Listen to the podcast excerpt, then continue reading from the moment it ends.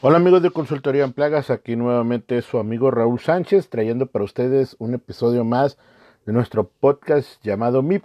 El día de hoy eh, deseamos que estén muy bien, eh, deseamos que sigan eh, la senda de la resurrección para el controlador de plagas que viene siendo la capacitación y dar buen servicio, ¿no? Porque hay muchos que ya nos son tachados por malos controladores por malas fumigaciones, por etcétera. No he visto muchas cosas últimamente en, Facebook de, diversas opiniones de clientes sobre servicios y dice, y dice uno, bueno, algo está pasando, algo se está haciendo mal, eh, ¿qué está pasando con los servicios? Algunos, eh, algunos colegas no saben hacer cotizaciones, algunos colegas no saben qué tratamientos utilizar algunos colegas se están quedando un poquito rezagados al momento de hacer sus diagnósticos, de hacer su, su trabajo al 100% y no sé si es por falta de capacitación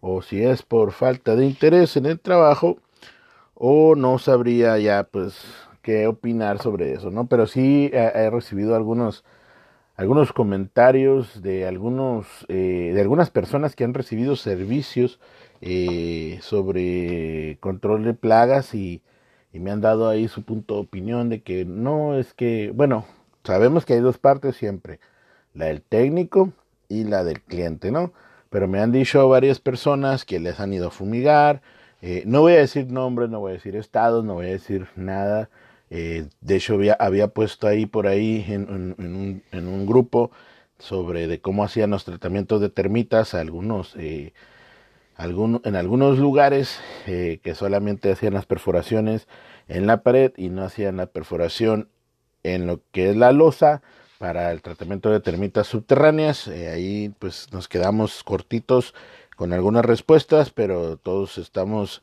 eh, de acuerdo, o los a menos los que con los que me he contactado, me han contactado, es que realmente pues la losa al momento de tratar termitas subterráneas, pues sí se tiene que, se tiene que hacer la perforación, ¿no? Se tiene que barrenar para poder nosotros meter el inyector y poder hacer nuestro trabajo de manera debida, ¿no?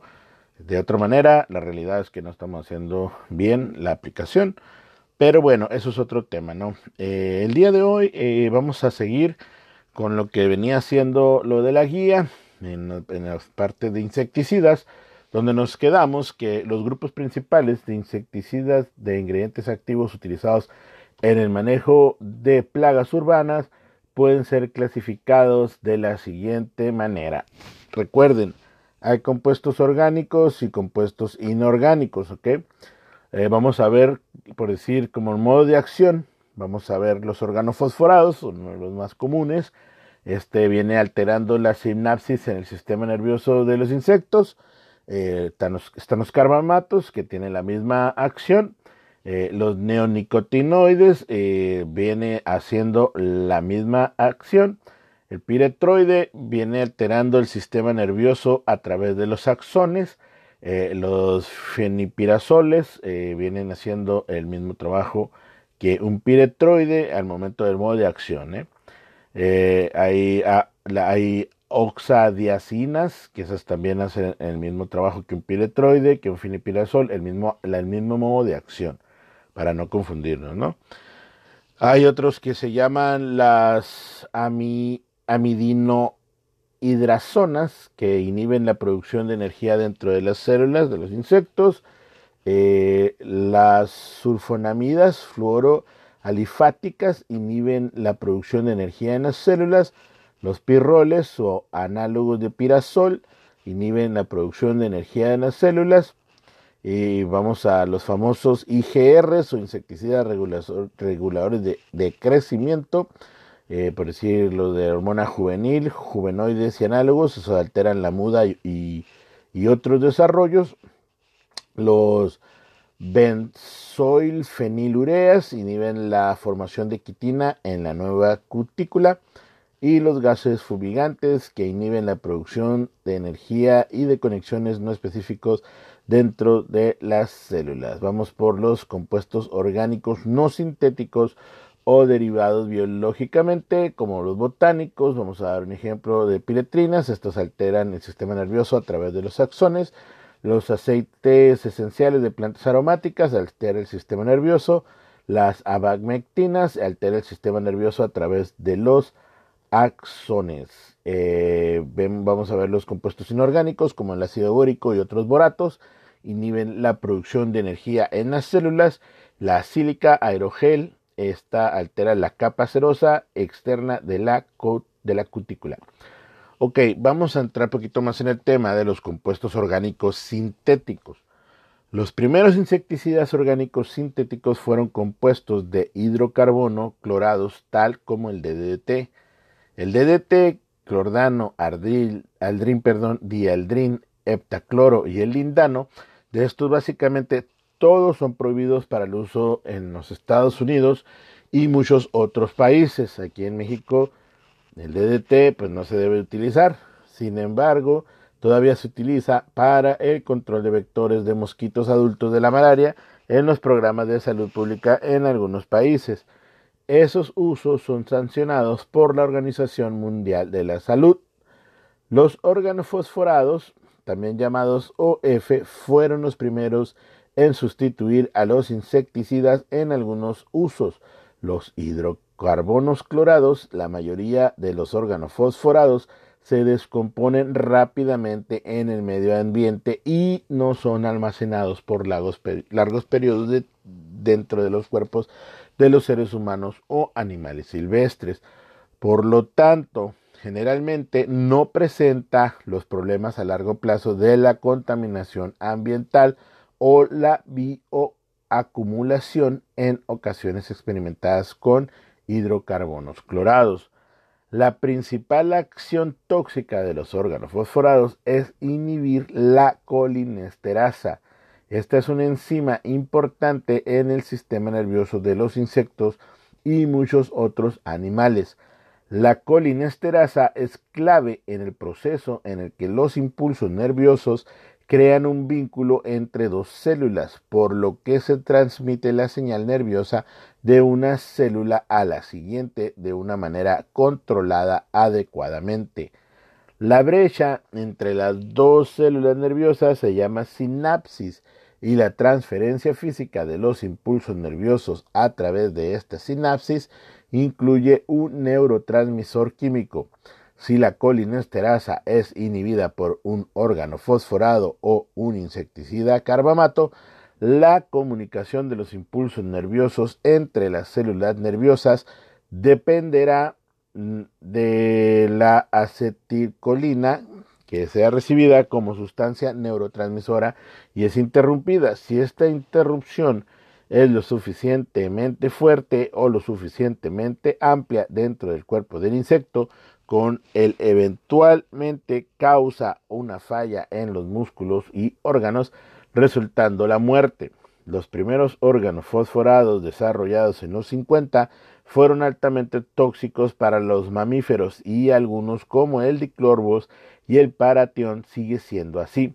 Sin embargo, las propiedades insecticidas y la toxicidad relativamente baja para los mamíferos hace que este sea uno de los buenos ahora sí que caballitos de, batalla, como dicen, ¿no?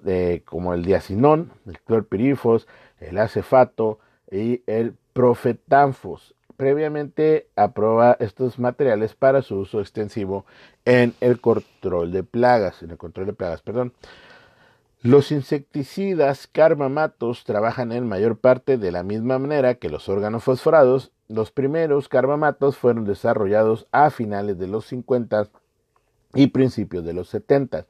Generalmente los carbamatos como el carbaril, propoxur y bendiocarb tienen una toxicidad aún más baja para los mamíferos que la mayoría de los órganos fosforados. La mayoría de los usos en el manejo de plagas urbano de los órganos fosforados e insecticidas carbamatos en alrededor de estructuras han sido cancelados en los Estados Unidos después de las evaluaciones de riesgos revisados que fueron ordenados por la Ley de Protección de Calidad de Alimentos en 1996, la cual modificó la Ley Federal de Plaguicidas en los Estados Unidos la Ley Federal de Insecticidas, Fungicidas y Rodenticidas de 1947. Algunos otros países han seguido el liderazgo de los Estados Unidos en la cancelación o la restricción severa en el uso de estos insecticidas de amplio espectro, lo que ha provocado que los fabricantes de plaguicidas y los técnicos busquen productos insecticidas que utilicen diferentes clases de ingredientes activos. El compuesto neonicotinoide, como el imidacloprid, es el ingrediente activo de, algunos productos que también interrumpen la transmisión que los impulsos nerviosos a través de la sinapsis que se basa en la acetilcolina, pero por un mecanismo diferente al de la unión y la inhibición de la enzima colinesterasa. El tiamesotoxam o acetamiprid y dino furan, que son los ingredientes activos de algunos productos, respectivamente son otros neonicotinoides que comparten en este modo de acción y causan el bloqueo o interrupción en el sistema nervioso central de los insectos. Debido a que las células nerviosas individuales en el cuerpo de los insectos u otro animal son generalmente de forma de fibras alargadas, los impulsos eléctricos tienen que ser con o propagados a lo largo de la longitud de cada fibra de las células nerviosas, además de cruzar la sinapsis entre las células nerviosas. Los biólogos que estudian la función del sistema nervioso generalmente llaman a la, a la fibra perdón, de forma longitudinal de cada célula axón, por lo que cualquier sustancia que altera o interrumpe el movimiento normal de los impulsos nerviosos a lo largo de los axones del nervio es llamado a veces veneno axonal. Hablando de los piretroides, que son los insecticidas más comunes y ampliamente utilizados en el manejo de plagas, que actúan interrumpiendo el correcto funcionamiento de los axones nerviosos. A través de las investigaciones en el modo de acción de los compuestos naturales de piretrinas contenidas en el extracto del piretrum, discutido en el tema de compuestos orgánicos no sintéticos o derivados biológicamente, los químicos y biólogos determinan que los compuestos activos en piretrinas naturales actúan interrumpiendo los impulsos nerviosos a lo largo de los axones.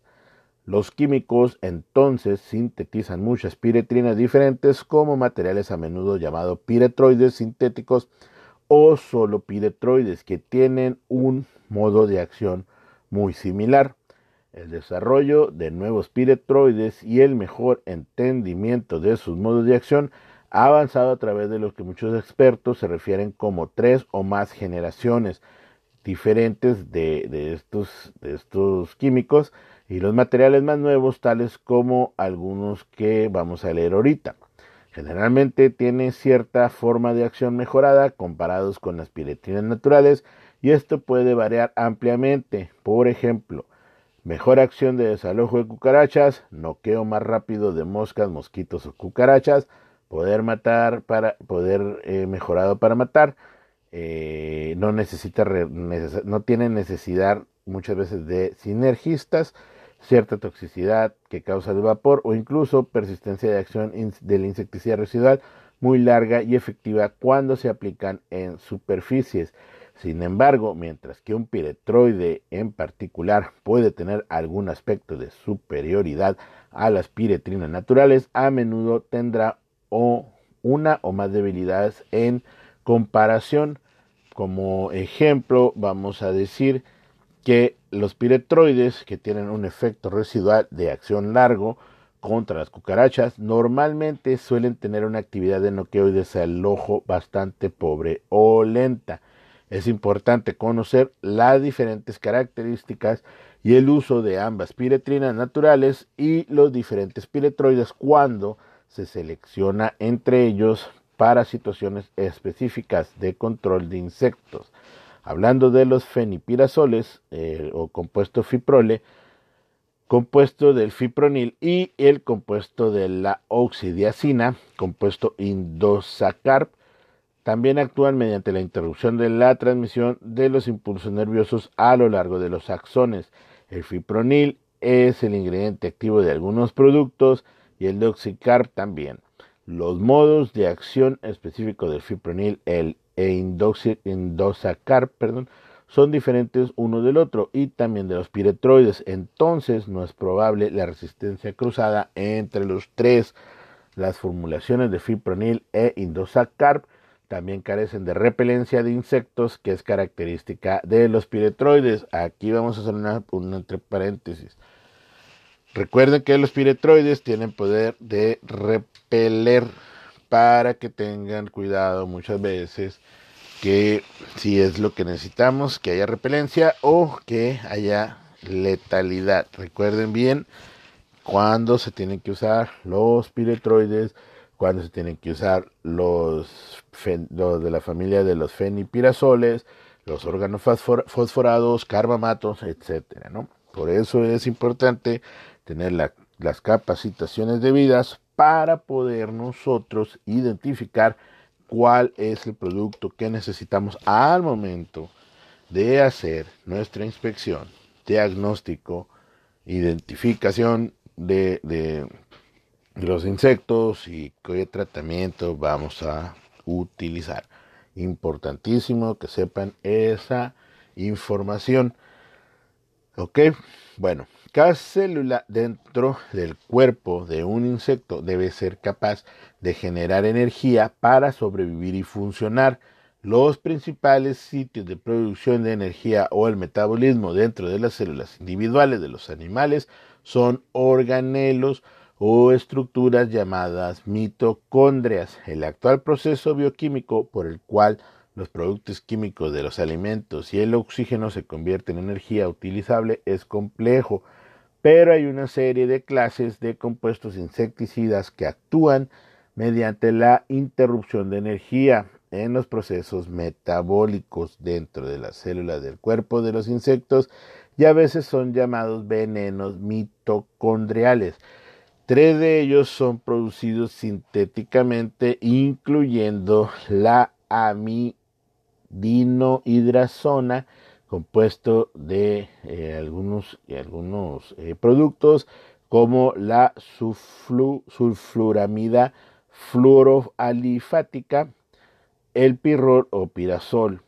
Entonces, debido a que estos interruptores de energía o metabólicos son insecticidas de acción bastante lenta y se ha encontrado que no son repelentes para las plagas urbanas clave como hormigas, termitas, cucarachas y han sido formulados en productos de cebo para su uso en el control de plagas urbanas. Hablando de los reguladores de crecimiento, son un grupo compuesto de orgánicos sintéticos que pueden interrumpir un número de procesos normales en el crecimiento o en el desarrollo de los insectos. Generalmente tienen una toxicidad muy pequeña hacia los mamíferos y otros vertebrados, por, los, eh, por lo que los reguladores interrumpen procesos únicos en los insectos y artrópodos estrechamente relacionados. Eh, algunos, algunos eh, químicos eh, imitan a las hormonas juveniles naturales importantes en el control de la muda y otros procesos del desarrollo de los insectos inmaduros. los reguladores de crecimiento que imitan las hormonas juveniles son frecuentemente llamadas hormonas juveniles análogas o juvenoides son los más utilizados exitosamente en el control de los insectos que experimentan una metamorfosis completa y que causan el mayor daño en la etapa adulta. Ejemplos de algunos, eh, hay uno que se llama de Bayer, no recuerdo cómo se llama, ahí creo que es. Ese es bueno, eso sí, es muy bueno, eso les puedo, decir que sí sirve muy bien. Eh, y estos previenen la emergencia más que nada de la pulga o mosquito adulto, la cual es su etapa picadora. Los reguladores de crecimiento eh, llamados juvenoides también pueden causar la esterilización de insectos adultos como las cucarachas que reciben una dosis suficiente cuando están inmaduros.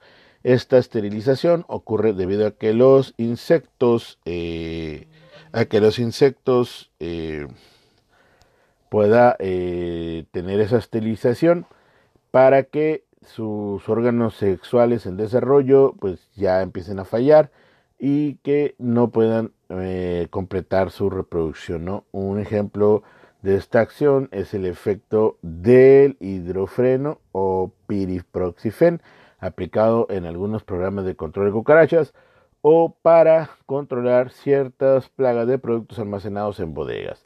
Además, los juvenoides, que son los que, permiten eh, impedir la eclosión de los huevos de los insectos si los huevos son lo suficientemente expuestos con anterioridad a la eclosión. Por ejemplo, algunas formulaciones juvenoides son usadas para tratar la piel de las mascotas, huéspedes para bloquear los huevos de pulgas producidos por las hembras adultas desde la eclosión, después que los huevos caigan en el sustrato, debido a que los juvenoides eh, tienen tal toxicidad baja para los mamíferos, ellos frecuentemente, por lo general, son permitidos en conjunción, en conjunción perdón, con piretrinas naturales o un piretroide no residual o para aplicaciones con, con pulverizadores especiales en interiores para la tapicería de colchones, alfombras y otras superficies que serán sujetas a una alta exposición para humanos o para mascotas, por ejemplo, para controlar, pulgas, chinches, escarabajos de las alfombras o cucarachas. Otro grupo de IGRs o reguladores del crecimiento utilizados en el manejo de plagas son las ureas benzoilfenil, comúnmente llamados inhibidores de la quitina. Estos materiales interrumpen la muda normal y el desarrollo de los insectos, interfiriendo con la función normal de una enzima llamada sintetasa quitina. Esta enzima es importante en la formulación de una nueva cutícula después que la cutícula vieja es arrojada. Generalmente los insectos afectados mueren cuando son incapaces de arrojar la cutícula vieja exitosamente durante el proceso de la muda o cuando la nueva cutícula no puede proporcionar la fuerza e integridad estructural necesaria para permitir que los músculos del insecto actúen efectivamente. Los insectos afectados pueden también morir por desecación debido a que la cutícula defectuosa no puede evitar la pérdida excesiva de agua. Entonces, los inhibidores de la quitina han sido formulados en, en algunos tipos de cebos para el control de termitas subterráneas y el lufenuron ha sido comercializado a través de veterinarios para el control de pulgas. Cuando el nufenurón es añadido a los alimentos de las mascotas, eh, con los niveles suficientes estarán presentes en la sangre del huésped para causar que las pulgas hembras alimentándose del huésped tratado no pueda depositar los huevos y otros inhibidores de quitina han sido usados para el control de cucarachas primordialmente fuera de los Estados Unidos.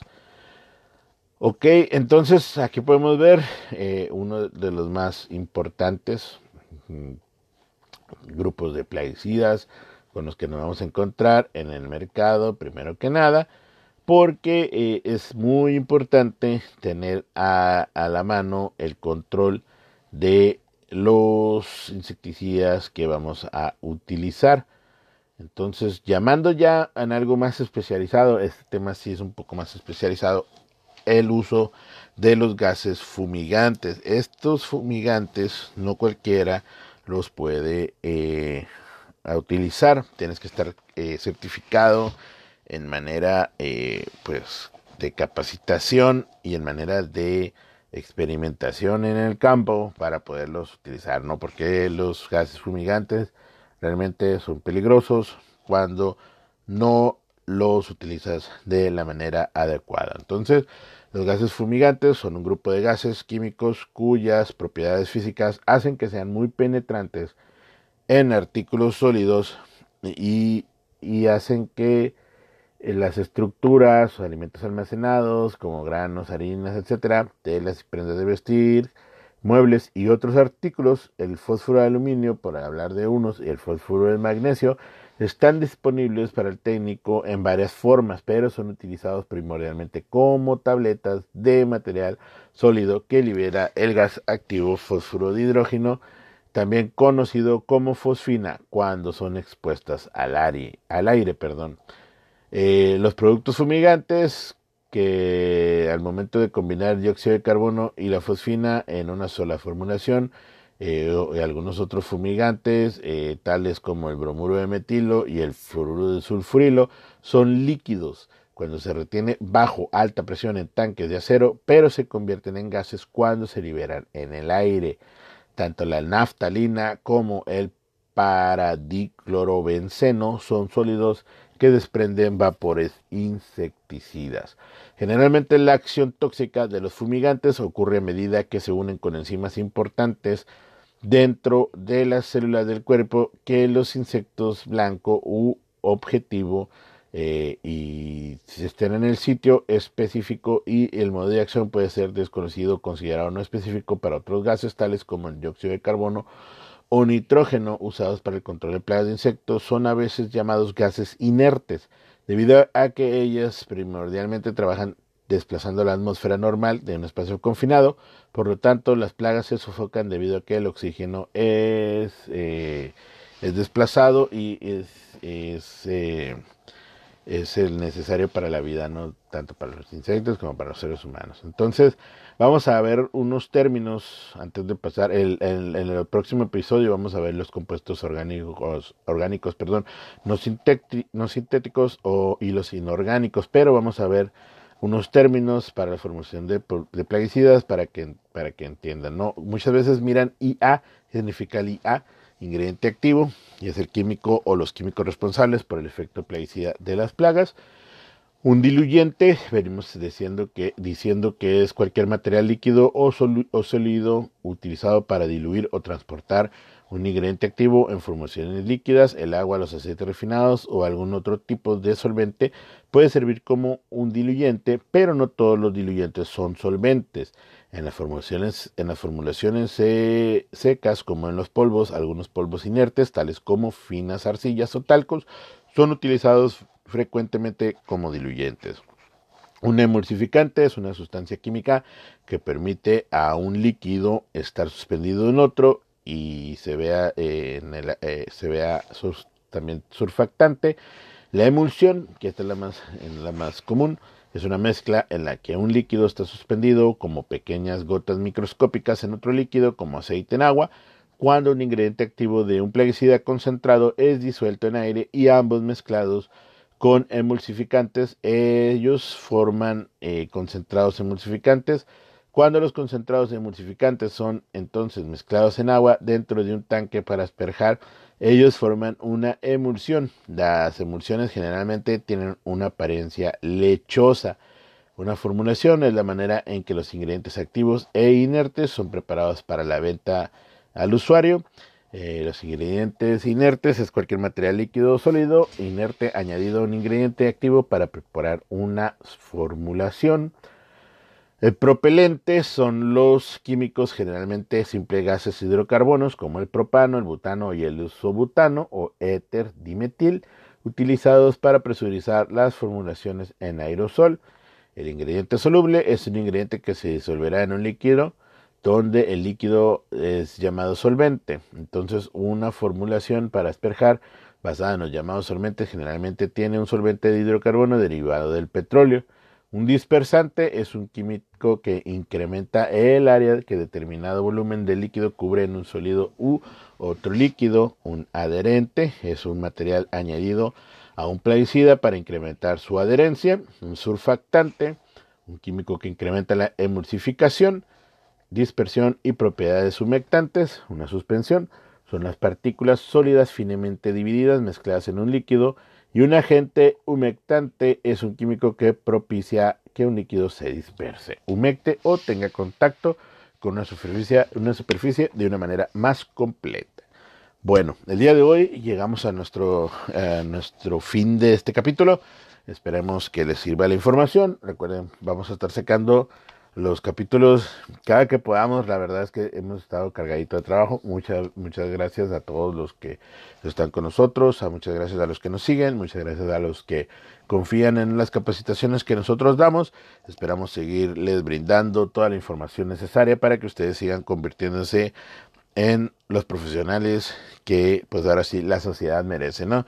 Eh, necesitamos seguir adelante, necesitamos cumplir nuestras metas, necesitamos desarrollarnos bien en el tema de control de plagas y esperando que sea de un eh, beneficio nuestra información. Pues muchas gracias por su atención. Hasta luego.